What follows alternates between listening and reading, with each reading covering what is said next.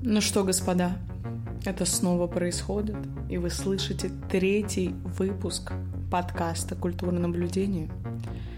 Меня все еще зовут Стелла. Конечно, давно мы не слышались, и всякое можно забыть. Но подкаст не требует спешки. Он ее не переносит, потому что наблюдение — это все-таки процесс, неограниченный рамками времени. Ну, по крайней мере, для меня. И мне важнее, чтобы мысли, идеи, они сформировались в некий бриколаж, в некоторую концепцию, в некоторую гипотезу, может быть. И я могла ее представить вам, и чтобы вы тоже с этим жили, потому что я одна а, не хочу находиться с этим. В этот раз у меня очень много материала, о котором хочется рассказать, и выпуск объемный. И чтобы приятнее и легче усваивалось, мы с вами поступим таким образом.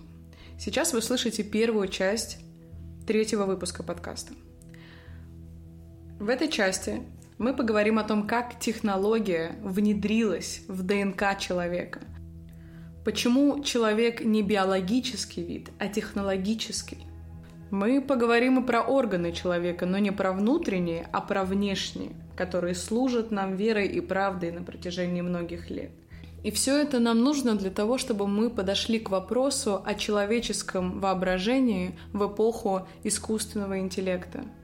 В эпоху сосуществования с неорганическими видами, которые находятся с нами в сложных отношениях, которые э, выстраивают архитектуру нашего бытия, становятся несущей стеной, разрушив которую изменится все человеческое существование и весь вектор нашего развития.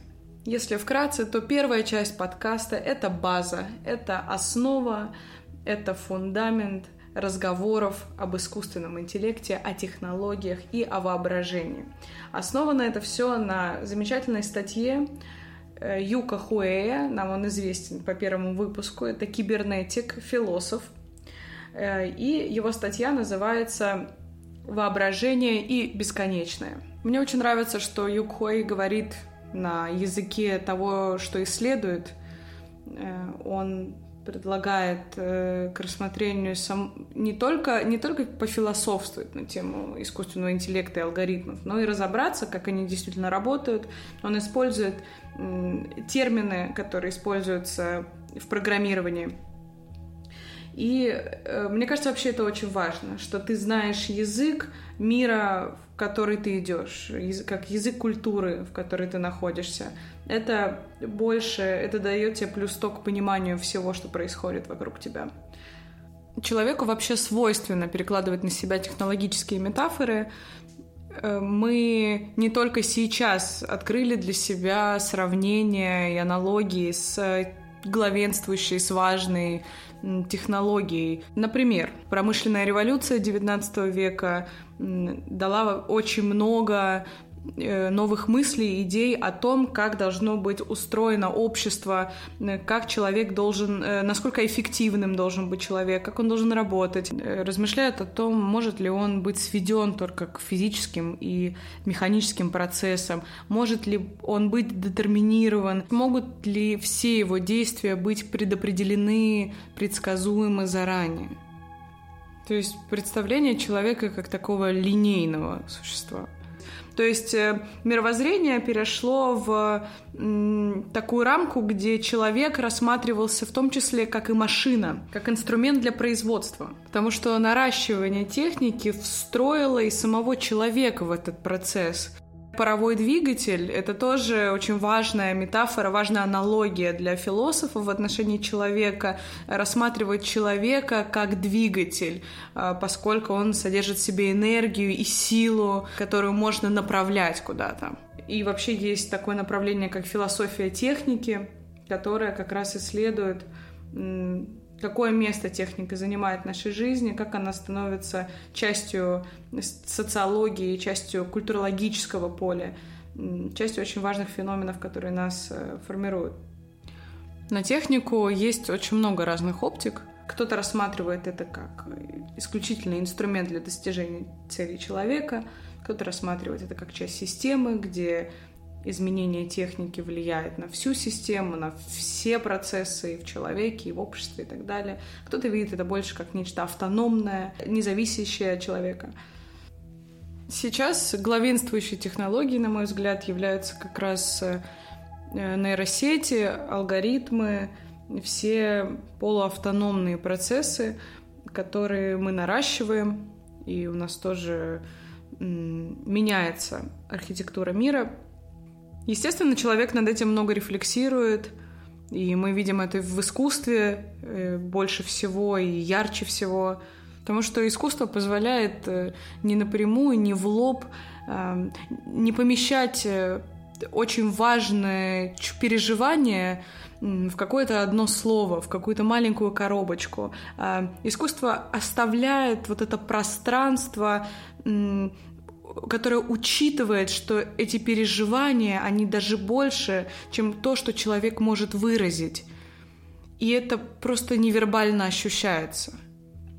Я вспомнила, как я смотрела э, современный танец в Лондоне в театре Садлерс Уэллс.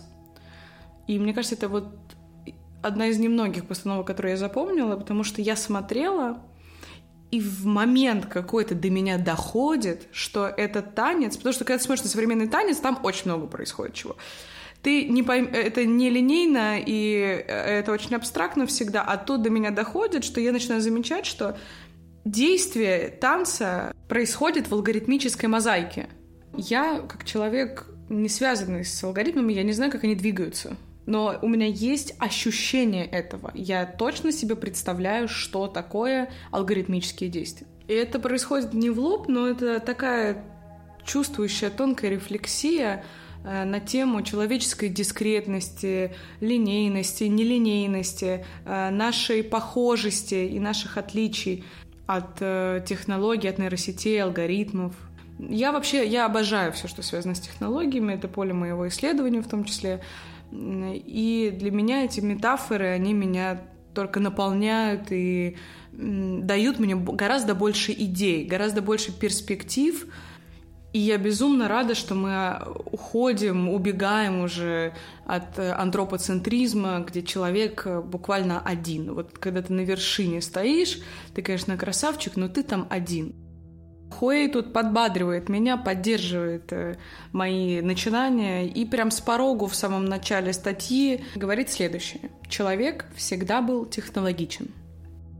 Поскольку природа не наделила нас всеми необходимыми способностями для выживания, мы всегда изобретали э, технологии для того, чтобы выжить, для того, чтобы продвинуться вперед э, как вид. И то есть создавали некоторые подручные средства для того, чтобы мы жили лучше. И эта потребность во внешнем лежит в основе нашего существования. Мы буквально создаем внешнее расширение себя для того, чтобы дотянуться до вещей, которые нам необходимы.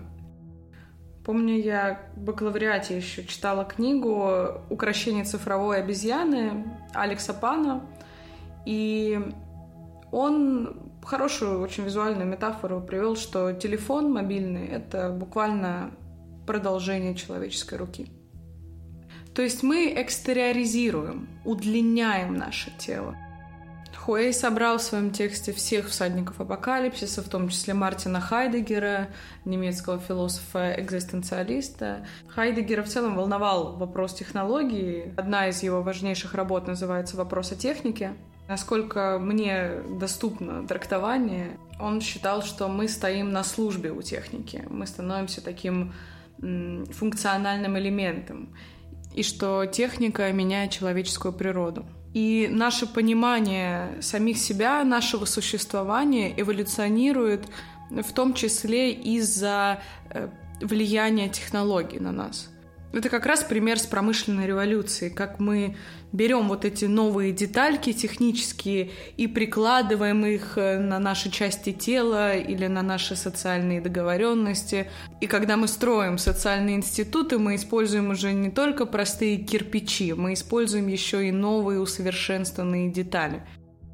Хуэй отмечает, что важной точкой для Хайдегера становится появление технологии письменного языка, потому что возникновение письменного языка повлияло на то, как мы организовываем знания, как мы его категоризируем, как мы его распространяем. Возникновение письменного языка э, привело к тому, что мы начали больше хранить информации, больше распространять ее. Потом связали три папируса в один, условно, и получилась книга. Книга тоже стала очень важной технологией организации знания и распространения этого знания, создания канонов знания. Мы можем сейчас уже из той точки, где мы находимся, понять, увидеть этот вектор, этот заданный вектор того, как знание хранится и распространяется. Мы не остановились на книгах, мы нашли для себя облачные хранители, мы нашли для себя компьютеры, их карты памяти и все возможные технологии для того, чтобы еще больше наращивать объемы хранения и передачи информации. Хуэй познакомил меня в контексте этого разговора про письменность с достаточно интересным философом 21 века э, Бернаром Стиглером, у которого, кстати, очень интересная биография, потому что он был в молодости осужден за вооруженное ограбление банка, в тюрьме заинтересовался философией, а когда вышел под руководством Жака Derrida, защитился, получил докторскую степень. Но это как э, не в школу танцев Аллы Духовой, а сразу к Майклу Джексону учиться танцевать идти. Примерно такой вайб в философском мире. В двадцатом году его не стало, причем по собственной воле. И, конечно, когда я периодически с этим сталкиваюсь, не очень часто, но все равно. И, конечно, интерес просто возникает чисто такой человеческий. А как это работает, когда ты философ? Вообще, что, что происходит в твоей голове? Э, потому что я как вот кого не полюблю, так либо он в психушке, либо еще что-то с ним случилось. Ну, титаны мысли, они такие, все, все в итоге там будем. Стиглер, продолжая хайдегеровскую мысль о возникновении письменности, использует слово «грамматизация» и говорит о том, что изобретение технологии письма как вообще первой фазы грамматизации сформировало технологическое условие для всех последующих форм знания.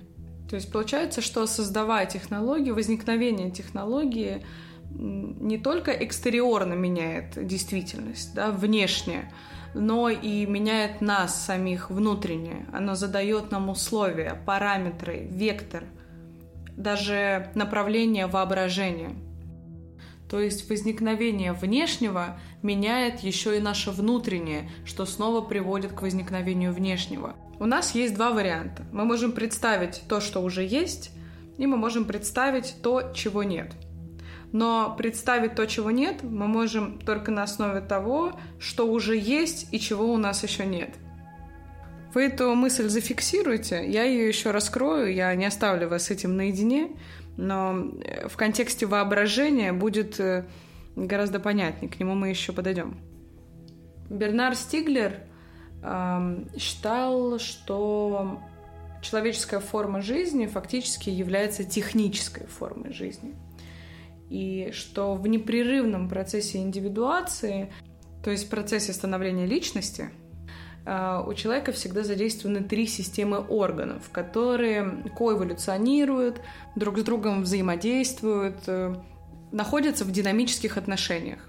И это психические или психосоматические органы, наш мозг, наша нервная система, все, что отвечает за нашу психику. Второй орган — это организация, у него социальная организация, как один из органов. То есть это то, как мы ставим себя в обществе, как мы взаимодействуем в общественной среде. И технические органы. Технические органы — это технологии и инструменты, то есть внешнее расширение человека. Если эволюционирует технология, то эволюционируют и остальные два органа, потому что когда меняется технология, мы корректируем, меняем, трансформируем, что-то добавляем в наше социальное поведение, общественное взаимодействие — Вместе с этим меняется и наша психи- психика в зависимости от технологий, которые мы используем. То есть они коэволюционируют и изменяются вместе. Они работают как система. Я вспомнила момент, э, когда я разговаривала с одним коучем, И он говорил, это вам пример вообще вот этой трансформации, он говорил, что э, в постах не используют эмодзи только сумасшедшие. Вот чтобы он пришел к этой мысли, должно было очень много чего перестроиться. И как сообщение без э, вспомогательных символов становится социально неприемлемым, эмоционально невовлеченным, местами грубым, неинтересным, непривлекательным. Вот вам и социальная организация, и психика, и технологии. Стиглер обращает внимание на то, что наш мозг работает по-разному в зависимости от того, какие инструменты мы используем. То есть, например, когда мы читаем, наш мозг работает э, иначе, чем когда мы используем э, гаджеты. Когда мы читаем, наш мозг создает э, нейронные связи новые, он развивается, мы создаем образы в голове. Когда мы используем гаджеты, во-первых, яркий свет э, влияет на э, нашу нервную систему, приводит к нарушению сна, нарушение сна приводит к другим психическим проблемам. И в целом, то есть мы через гаджеты можем интеллектуально развиваться, но э, гаджеты плохо влияют на развитие именно мышления и восприятия. И он э, говорит о том, что литературный мозг э, имеет тенденцию к тому, чтобы быть замененным вот этим цифровым мозгом.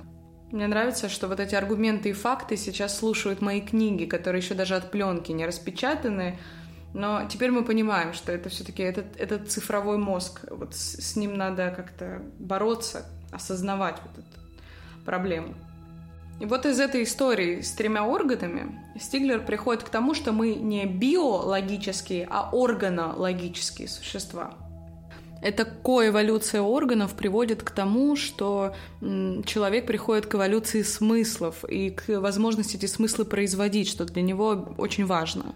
Мы движимы не только инстинктами, но и желаниями. И технологии влияют на наши желания, формируют наши желания. И зачастую, если с технологией что-то не так, то наши желания могут оказаться под угрозой. И вот э, как бы не хотелось, но сложно, мне кажется, через такую оптику размышлять о том, что технология — это лишь подручное средство, это инструмент для достижения целей. Для меня это больше компаньон, э, такой неорганический вид, который нужен для нашего органичного существования. Можно привести миллион примеров. Первое, что приходит в голову, это фотошоп, который повлиял на то, как мы воспринимаем других людей, как мы видим мир, как мы можем его редактировать, как мы редактируем наше видение мира, начиная от глянца, заканчивая мемами, которые были бы невозможны без программы редактирования в том виде, в котором мы их знаем. То есть, представляете, сам вектор вектор развития мог бы быть не повернут в сторону мемов, если бы у нас не было программы для редактирования. У Photoshop достаточно простой и понятный интерфейс, это тоже очень важно. Э, по факту, чем проще интерфейс, тем э, больше шанса у технологии устояться и распространиться, что очень важно. И я думаю, что Photoshop в том числе подарил нам графических дизайнеров – Э, людей, которые, для которых это стало профессией. Я думаю, что в целом тоже сокрушались, э, когда только появился Photoshop по поводу того, что это все отнимет работы. Работы не отняло, оно создало новые формы для реализации той работы, которая была у людей уже. Другой вопрос, э, что ты выбираешь? Ты протестуешь против технологии, отказываешься ее изучать? А, либо идешь с ногу со временем и находишь новые формы выражения своего творчества и своей идеи. В целом редактирование изображений как технология действительно поменяла перспективу того, как мы задаем форму э, миру. И это проникло в массовую культуру, в интернет-культуру, в медиа, в моду, во все. И я думаю, что в том числе Photoshop э, очень сильно повлиял на э, психический орган, э, на социальный орган и на все последующие технические в том числе. Например, сейчас занимаются 3D-дизайном, и я думаю, что Photoshop как прародитель такой, 2D-отец Сейчас вопрос стоит с нейросетями, которые, с одной стороны, уже помогают художникам, помогают э, рекламщикам, фотографам, и в целом так или иначе встраиваются в творческий процесс, еще не настолько массово, как Photoshop, но зеленый свет уже горит. И тут вопрос именно внутреннего желания и внутренней потребности обратиться к этой технологии. Но э, это снова конфликт интересов, конфликт мнений, но это, это и прекрасно. Это и прекрасно, потому что это заставляет нас эволюционировать. Это заставляет нас посмотреть за пределы своего воображения. Каждый раз, когда мы преодолеваем какую-то технологическую точку, важную для нашего общества, наша высшая цель удаляется от нас еще дальше. Нам снова нужно идти куда-то вперед. Единственное, мне хочется сказать, что постарайтесь в этом вопросе избавиться или контролировать э, фома и страх того, что это все э, пройдет мимо вас, а вы не успеете в этот замечательный э, поезд. Это придет ровно тогда, когда ваша мысль столкнется с этим, и вы поймете, что это будет единственный способ реализовать то, что вы задумали, так, как вы этого хотите. Покуда все имеющиеся уже инструменты выполняют эту функцию и удовлетворяют вашим потребностям, столкновение с новой технологией ради столкновения может быть неэффективным. Как только, во-первых, появляются в мире примеры, как ей пользоваться, уже возникают какие-то идеи, куда это можно применить потребность должна возникнуть от того, что ваша идея требует участия этой технологии в ней. По крайней мере, я так это вижу. Очень часто революционные технологические э, концепции очень похожи на видение технологий в далеком прошлом, в 80-х годах, например. И до сих пор, когда говоришь о будущем, концепт будущего имеет как будто бы цвета и форму, потому что эти формы заданы сильно заранее. Мы представляем себе хром, когда говорим о будущем. Мы представляем себе летающие машины. Мы представляем себе какие-то угловатые кибертраки Илона Маска, которые тоже по факту отсылки к представлениям о том, что такое транспорт будущего. Все это является вектором которому предшествовали технологии. Все эти прозрачные экраны или вообще отсутствие экранов, которые в нашем кинематографе уже десятилетиями где можно просто по воздуху что-то там нажать, и у тебя информация или выходит голограмма. Все это уже задано вектором. И сейчас, пожалуйста, у нас есть Oculus Rift, у нас есть очки, которые сделал Google Lens, э, Apple, мы к этому идем, потому что это уже представлено как не наличествующее в мире, но основанное на тех объектах, которые у нас уже есть. Не нужно быть э, великим прогнозистом, чтобы понимать, что мы стремимся к тому, чтобы превратить очки, которые мы надеваем сейчас, в линзы. Таков наш вектор. То есть нам эту идею продают сильно раньше, чем она появляется, и мы когда это появляется, этого безумно хотим, потому что даже не рефлексируя над этим, нам это продано заранее. Мы в этом векторе находились, мы смотрели на это, и мы так видим свой мир, так положено, таков положняк, собственно, нашего мира, что нам нужны стекляшки и э, Google Lens.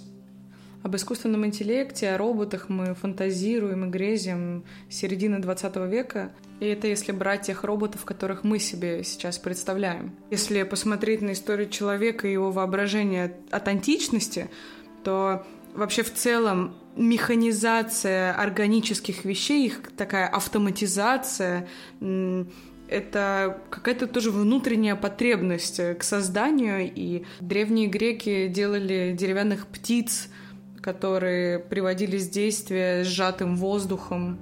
Или, например, в восьмом веке в Багдаде э, алхимик Джабир Ибн Хаян в своей книге уже размышлял о вариантах того, как можно создать искусственного человека или искусственных э, рептилий. Или там же в Багдаде в IX веке э, сделали программируемого автоматического игрока на флейте. На самом деле перечислять можно очень много всего, и я, я рада, что я тоже задала сама себе вопрос, когда вообще люди начали представлять себя и живые органические вещи вокруг механическими. Мне кажется, что это не входит в категории необходимых вещей, как э, стол, стул, как инструменты подручные. Искусственная деревянная птица, которая летает, не несет никакой практической пользы, но она почему-то нам нужна. Откуда вообще возникает эта потребность? Это на самом деле как будто бы еще больше подтверждает этот тезис про то, что человек э, технологичен по своей природе, как будто апогеем нашей технологичности является превращение самих себя в технологию. Это как будто бы будет вершиной всего вообще технологического процесса. Я думаю, что это в первую очередь экзистенциальный вопрос и проблема нашей смертности, нашей конечности. Но мы об этом еще когда-нибудь поговорим обязательно. Мне кажется, что революционность технологии, она не в неожиданности, не в том, что возникает что-то, чего мы не ожидали, нас шокирует.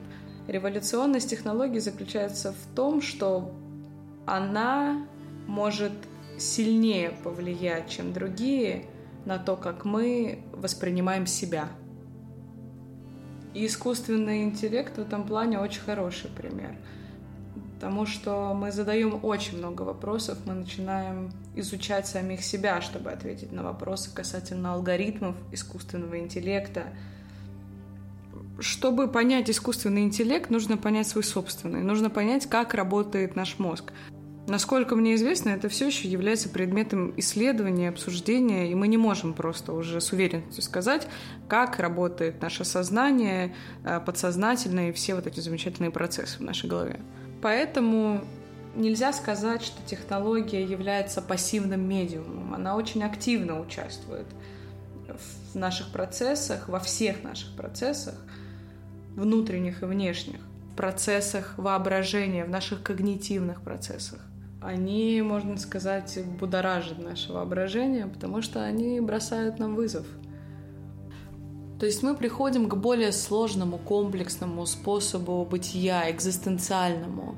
Мы можем думать о бесконечно вечном. Мы идущие к реке. Мы самураи, но у нас нет пути. У нас есть только меч, наш инструмент, который прорубает нам дорогу сквозь явления природы. Тоже не хочется опять делать этот шаг э, в дихотомию между природой и человеком, природой и технологией. Э, я смотрю на вещи я смотрю на вещи через призму такой сети, переплетения, где и природа, и технология, и человек, и все вообще э, друг с другом связано. И одно не пытается править над другим.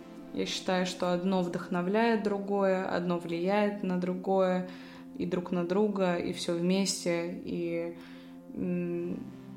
просто хочу, чтобы вот это было зафиксировано, потому что мне кажется, что сейчас уже мы приходим опять к какому-то единству, к такому, знаете, центральному единству, из которого растет множество, как клумба.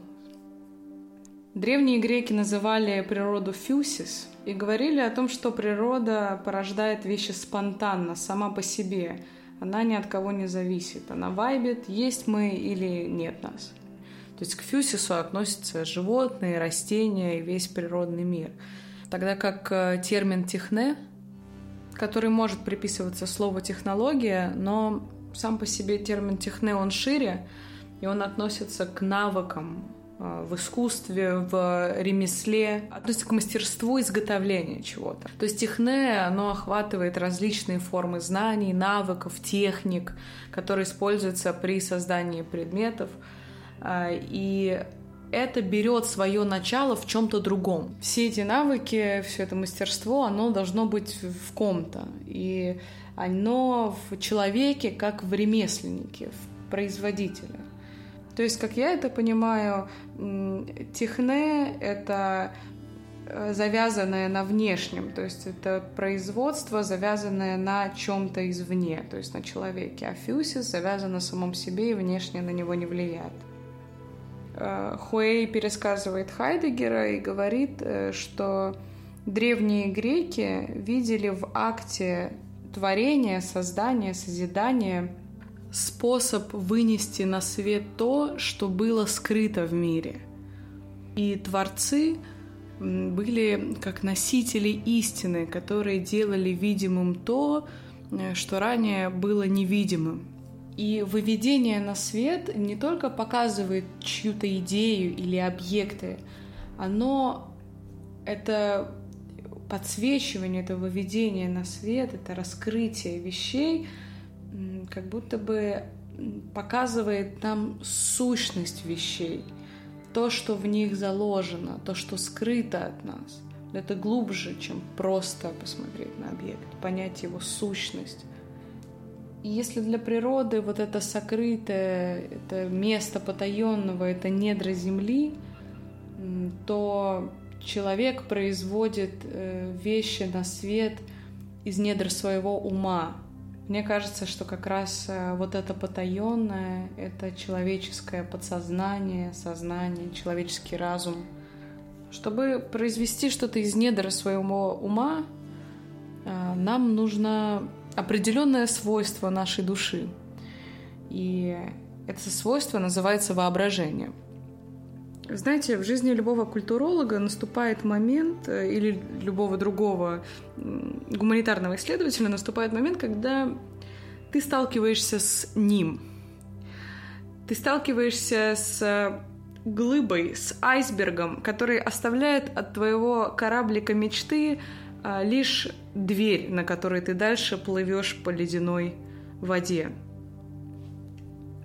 И я заметила, что в исследовательском мире принято очень скромно э, ставить свою персону рядом с этими мыслями и очень аккуратно интерпретировать сказанное этим человеком.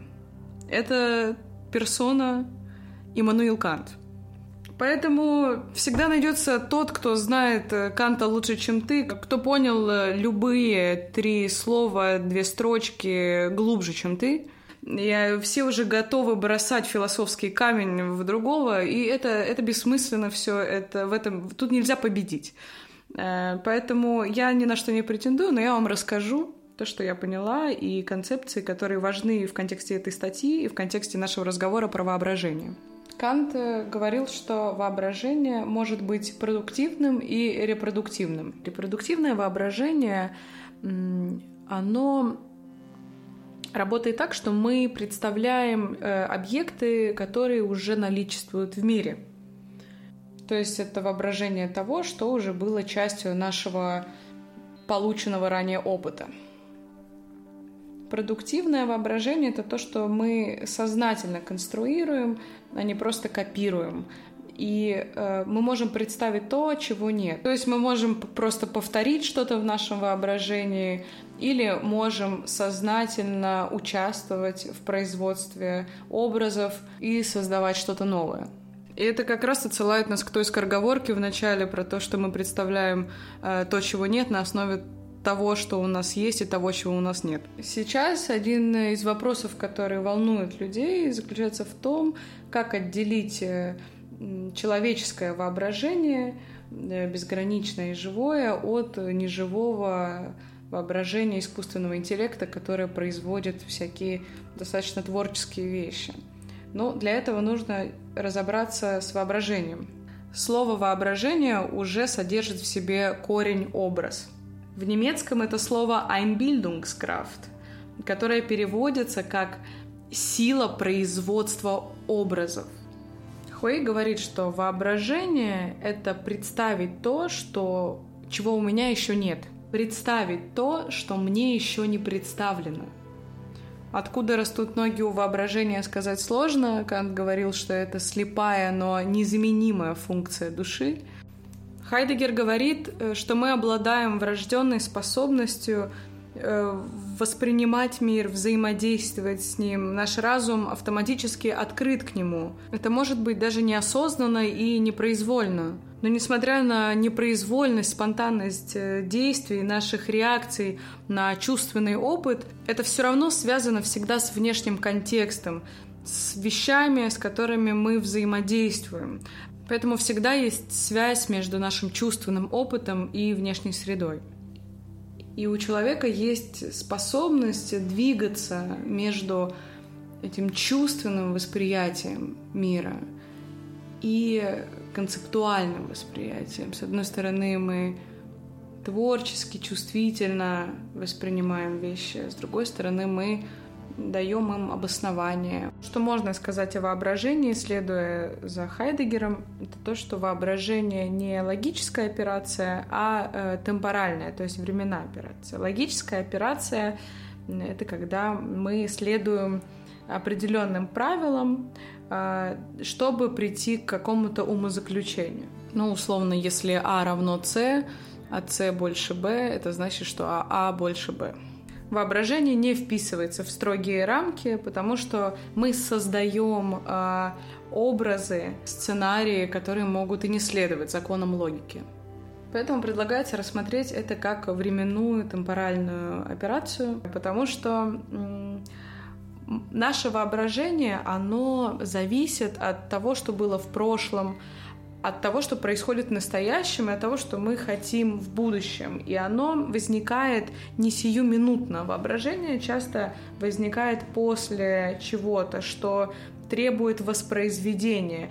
А, например, а, когда мы представляем себя а, в финале турнира «Кожаный мяч», или когда мы рассказываем галочки, как прошло наше свидание – или даже когда мы даем интервью Дудю, пока моемся в ванной. Все это наше воображение. Мы э, генерируем, производим определенные образы. Мы манипулируем этими образами и создаем сценарии на основе нашего опыта и на основе нашего нахождения вот этой временной рамки прошлого, настоящего и будущего. Хуэй приводит понятие Канта интуиция и воображение, и я поняла интуицию как э, нечто сиюминутное, что мы интуитивно чувствуем. То есть э, это взаимодействие всегда с чем-то одним, с каким-то одним объектом, и мы, нам не нужно думать э, или что-то воспроизводить в своей голове, э, чтобы сразу это понять, почувствовать, распознать. То есть, например, визуальная интуиция, когда мы видим перед собой дом и сразу понимаем, что перед нами дом. То есть это происходит мгновенно.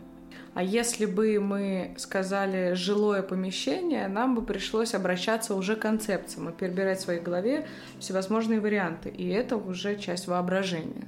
Или аудиальная интуиция, когда песня просто играет в нашей голове. Мы не, мы не прикладываем к этому усилий. Э, какая-нибудь любимая песня, которую мы сразу же можем воспроизвести. Нам не нужно э, реконструировать э, воспоминания о песне, э, как если бы это относилось к воображению. Процессом воображения здесь бы было, если бы вы представляли, как кто-то выступает с этой песней то есть производит какие-то действия. Для этого уже нужно работать с дополнительными образами, вспоминать что-то, добавлять что-то из своего опыта, те объекты, которые мы уже видели, которые мы помним. То есть рисовать определенную картину и, опять же, манипулировать образами. То есть, когда мы говорим про интуицию, важно, что это всегда относится к одному определенному объекту, а во-вторых, это мгновенная реакция на один объект и наше интуитивное ощущение, что за ним стоит. Или мы видим граненый стакан, мы интуитивно понимаем, какой он на ощупь. Нам не нужно вспоминать. То есть интуиция относится к какому-то одному конкретному объекту, которому эта интуиция вызывается. Воображение работает с концептами, и оно не мгновенно, не сиюминутно. И вот получается, у нас есть интуиция, которая сиюминутно распознает какой-то один конкретный образ. У нас есть воображение, где мы вспоминаем наш прошлый опыт, работаем со временем, представляем то, чего нет, или то, что уже есть. У нас есть наш разум, наши когнитивные способности, которые нам позволяют распознавать вещи и вообще обрабатывать информацию. И Стиглер говорит, все у вас, конечно, прекрасно, отличная компашка, но все-таки не хватает четвертого элемента – артефакта. Артефакты – это те вещи, которые мы создаем. То есть технологии и инструменты – это наши с вами артефакты. Интернет, Google карты, поисковые системы, телефоны, компьютеры, калькуляторы, письменный язык, книги – все это наши с вами артефакты. И эти артефакты играют очень важную роль в нашей жизни, поскольку это буквально наши внешние хранители памяти и знаний, а, без которых мы бы э, были ограничены в количестве знаний, которые мы можем воспроизводить и производить тоже. И Хуэй вообще говорит, что мы бы были сведены к бесконечному повторению одних и тех же действий, если бы у нас этих внешних расширений, этих артефактов не было бы. Благодаря артефактам мы меняем подход к тому, как мы запоминаем вещи. Благодаря нашим артефактам возникла такая вещь, как гипертекст — когда мы заходим на Википедию, что-то читаем, потом нажимаем на слово и уже оказываемся в десяти страницах Википедии от э, того, что мы читали изначально. Это тоже влияет на то, как мы обрабатываем информацию, как мы ее выбираем, как мы ее классифицируем на нужную, ненужную, полезную, неполезную. Например, символ бесконечность тоже является артефактом. Это внешнее хранение э, данных и знаний о концепции бесконечного. Бесконечность — это абстрактная концепция, она сложная, и э, человек не может ее уместить в себя, кроме как создав расширение. Символ бесконечности позволяет нам быстро и интуитивно понять бесконечность. Нам не нужно считать бесконечность, чтобы ощутить бесконечность. То есть если бы мы ее бесконечно считали, во-первых, мы бы устали, во-вторых, э, символ как раз и нужен, чтобы освободить вот этот ресурс, и мы не повторяли э, одинаковые действия, чтобы что-то объяснить. У нас есть символ для этого. То есть э, артефакты — это наши помощники в схватывании сложных э, абстрактных концепций, в хранении больших объемов данных. Цифровые артефакты вообще реконфигурируют наше пространство, предлагают нам новые маршруты, новые способы, новые пути, участвуют в процессе производства культуры поддерживают нашу фантазию. И если так посмотреть на артефакты, можно сказать, что человеческое воображение не ограничено человеческим разумом. Оно выходит за его пределы, поскольку у нас есть наши внешние помощники. И мне кажется, именно поэтому Юг Хуэй говорит, что наше воображение изначально, фундаментально уже искусственное. То, что он называет artificial imagination — и это то, что, казалось бы, применимо к технологии, но в самом слове artificial уже содержится артефакт, уже содержится корень арт, искусство. Э, я думаю, что вот эта игра слов, она дает прочувствовать, как в самом слове искусство уже содержатся искусственные артефакты, Хуэй продолжает эту мысль и говорит, что наше воображение так или иначе всегда э, включает в себя вот эту внешнюю поддержку этих артефактов, которые мы используем и которые нам нужны для поддержания когнитивных процессов. Это наш э, экзоскелет.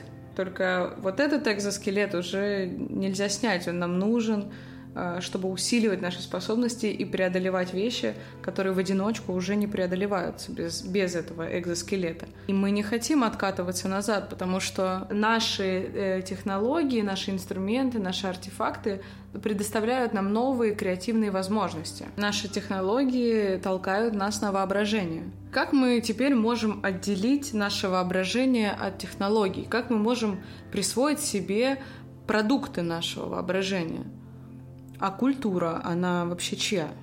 То есть технология активно участвует в процессе воображения, и как тогда мы будем разводить искусственные интеллекты человека? Как мы можем говорить о человеческом воображении, чистом, отдельном от всего, против искусственного интеллекта? И можем ли мы вообще так говорить? И вот что, что теперь делать-то? Вот, вот все вот это сказанное, это назад не заберешь. Теперь мы все с вами уже знаем, что по своей природе технологичный человек уже органологически связан с нашими артефактами в процессе воображения. Более того, само существование технологии, само столкновение с ней в вопросах жизненной необходимости для человека, таких как искусство, заставляет нас вот проходить через вот эту базу, задавать себе вопросы про самих себя в первую очередь, чтобы познать других.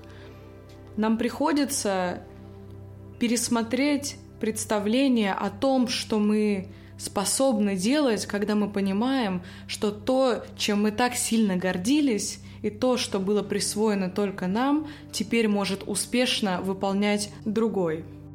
Но нам с вами важно и вторую сторону понять. И понять, э, что это такое с точки зрения нейросетей. Что такое воображение для нейросетей? Что такое бесконечное для нейросетей? И что об этом говорит Юг Хуэй? И все это вы узнаете во второй части третьего подкаста «Культура наблюдения». Не прощаемся, чисто выходим на перекур.